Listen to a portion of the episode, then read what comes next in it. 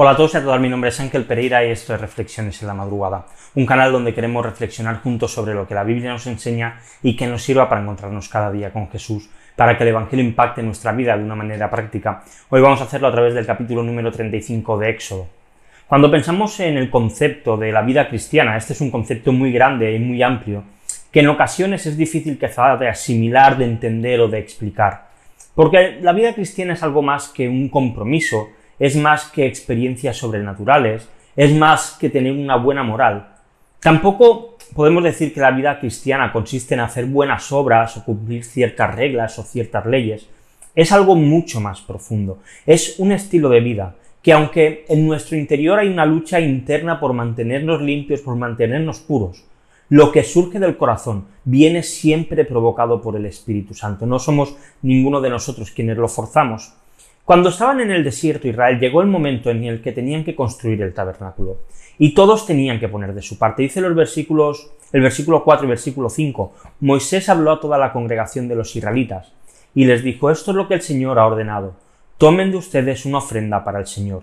Y el versículo 21 dice, y todo aquel a quien impulsó su corazón y todo aquel a quien movió su espíritu, vino y trajo la ofrenda del Señor para la obra de la tienda de reunión, para todo su servicio, y para las vestiduras santas.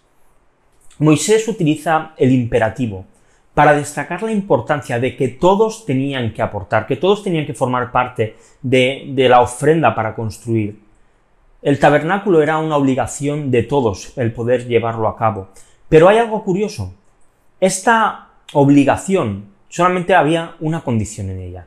Hacerlo con corazón generoso, hacerlo voluntariamente, porque realmente es como Dios quiere que hagamos las cosas de manera voluntaria y siempre de buena gana.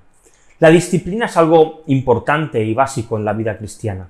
Es imprescindible en muchos de nuestros momentos difíciles de la vida, pero cuando las cosas se convierten solamente en hacerlas por obligación, como una carga para llevarlas a cabo y nada más, más bien lo que produce en nosotros es lo contrario. Dios desea que lo que hacemos lo hagamos de corazón, que lo hagamos con alegría, que lo hagamos con felicidad. Dios no está buscando ningún sacrificio por nuestra parte, Él solamente busca gratitud. El sacrificio nuestro ya lo hizo Jesús en la cruz. Él ya hizo todo lo que nosotros no podíamos hacer. Y a través de Él nosotros podemos hacer buenas obras que son agradables a Dios, porque Cristo nos da la autoridad y nos da la capacidad de hacerlo. Jesús no vino para traernos una religión nueva a la cual seguir sino que vino para que todos los que están cargados y trabajados y cansados de la religión, del sistema y el ordenamiento de leyes simplemente, vayan y encuentren descanso total y absoluto en él. Te quiero dejar dos preguntas para que reflexionemos hoy. La primera de ellas, ¿por qué crees que es importante dar a Dios generosamente? Y la segunda, ¿qué cosas de la religión en general son las que te producen cansancio y por qué Jesús puede darnos un descanso total. Te dejo unos textos también para que continuemos leyendo la Biblia en un año. Hoy seguimos con el libro de Hechos, los capítulos del 18 al 20.